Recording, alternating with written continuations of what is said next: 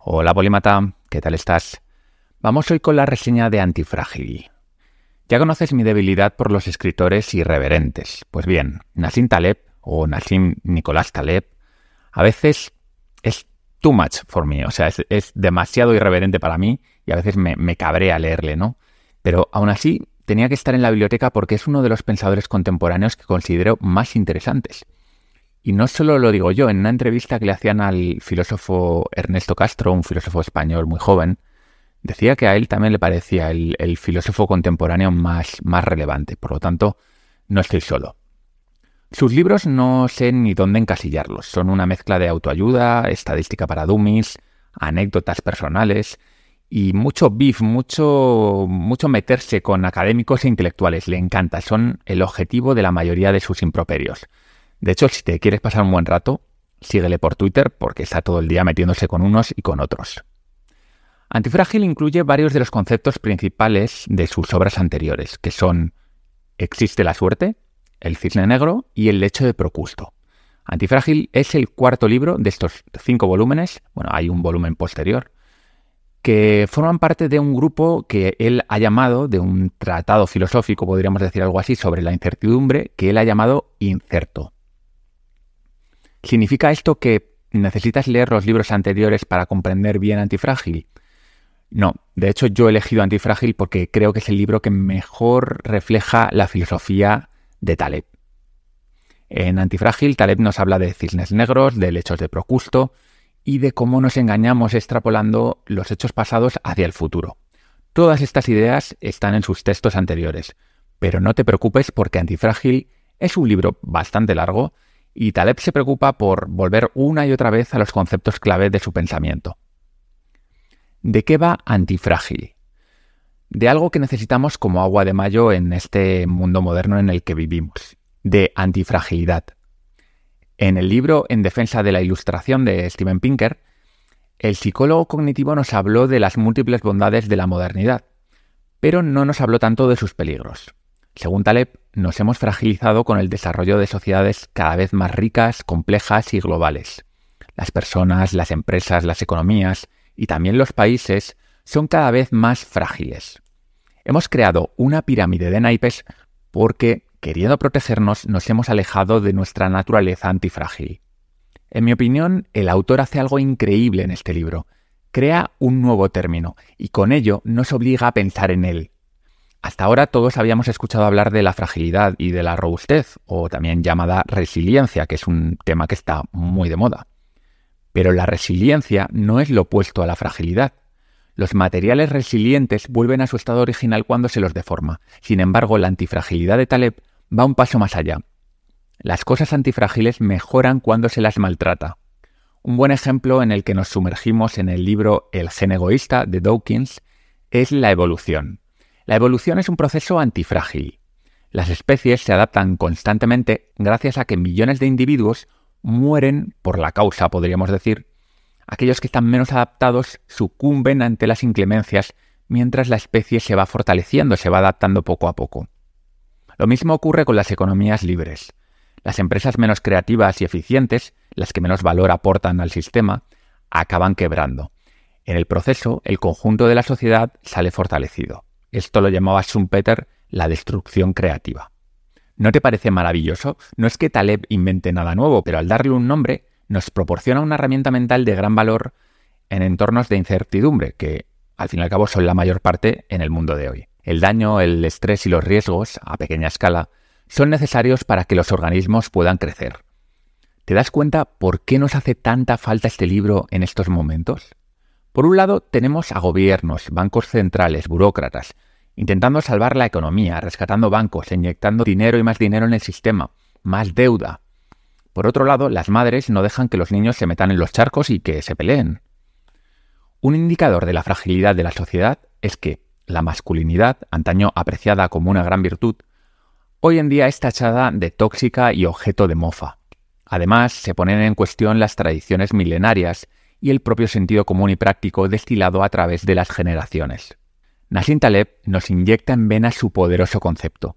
Para ello no escatiman anécdotas, explicaciones, repeticiones, pero siempre con distintos enfoques que facilitan comprender las pocas pero complejas ideas que trata. Es un libro largo, antifrágil y a veces incomprensible, no te voy a engañar. Pero también es un libro divertido y cercano. No te preocupes si no comprendes cada línea o cada párrafo. El autor nos arrastra a un territorio desconocido en el que cuestiona mucho de lo que ya dábamos por hecho es, como dicen ahora los anglosajones, un contrarian. Nos obliga a prestar atención, a cerrar el libro, a pensar. ¿Pero qué mierdas está diciendo este tío?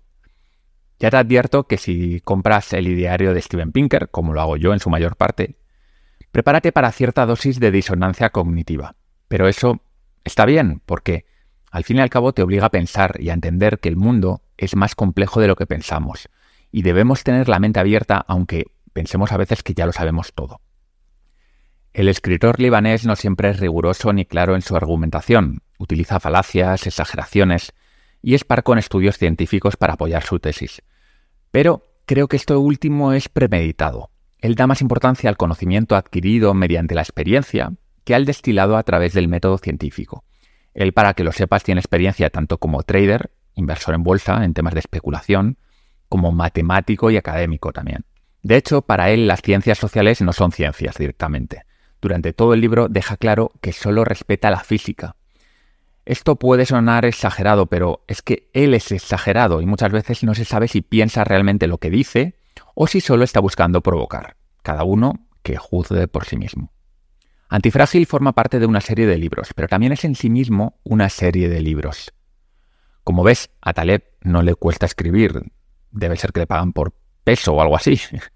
Estás ante un tocho de más de 500 páginas, y esto sin incluir apéndices, glosarios, notas, bibliografía y otras cosas. Los libros que vas a encontrar dentro de la obra son los siguientes. Libro 1. El antifrágil. Aquí el autor obviamente nos introduce el concepto de antifragilidad indispensable para el resto del libro, que es una característica de los sistemas que se benefician de la volatilidad, el riesgo y la incertidumbre. En el libro 2, llamado Modernidad y la negación de la antifragilidad, Taleb argumenta que la sociedad moderna ha tratado de eliminar la variabilidad en lugar de adaptarse a ella. En el libro 3, Una visión no predictiva del mundo, explora cómo generar múltiples opciones, lo que le llama opcionalidad. Y dice que esto nos puede llevar a aumentar la antifragilidad. En el libro 4, llamado Opcionalidad, Tecnología e Inteligencia de la Antifragilidad, explica cómo la opcionalidad y no tanto la inteligencia es la que ha impulsado el progreso. En el libro 5, llamado Lo no lineal, nos introduce a los sistemas no lineales, que nosotros, si hemos leído Pensar en sistemas, pues ya los conocemos, ¿no? Aquellos que no siempre responden de la misma manera a los cambios de tamaño o escala, y cómo esto puede afectar a la antifragilidad. Muchos sistemas son más frágiles cuando crecen, mientras que otros pueden ser más antifrágiles. En el libro sexto, vía negativa, Taleb propone que la eliminación de lo dañino puede ser una estrategia más eficaz para mejorar las cosas que agregar lo que es beneficioso. Dicho de otro modo, aquí opta un poco por el minimalismo. Y por último, en el libro 7, La ética de la fragilidad, el autor critica las decisiones y políticas que ignoran o minimizan la fragilidad y señala que pueden ser éticamente problemáticas. Argumenta que aquellos que tomen decisiones deben compartir el riesgo y también compartir las consecuencias de esas decisiones para evitar comportamientos imprudentes o negligentes. Además de los siete libros, el matemático libanés extiende el libro con un epílogo, un glosario, dos apéndices y una parte de notas adicionales y bibliografía.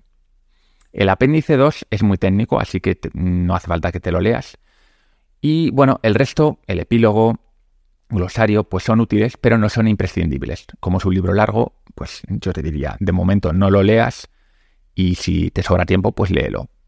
Poco más que decir, Polímata, este es un libro para degustar, así que no te atragantes intentando leerlo todo en un mes. Si no llegas, no pasa nada. De hecho, es un libro que probablemente releerás el resto de tu vida porque tiene conceptos que cuestan y que mm, ganan con una relectura. En cualquier caso, si te da tiempo a leerlo o no te da tiempo, ya sabes que al final de mes haré un completo resumen. Este libro mm, promete ser complejo de resumir, pero bueno, haré todo lo posible por introducir en ese resumen lo más importante, lo más relevante y que te sea ameno de leer o de escuchar. Nos vemos muy pronto.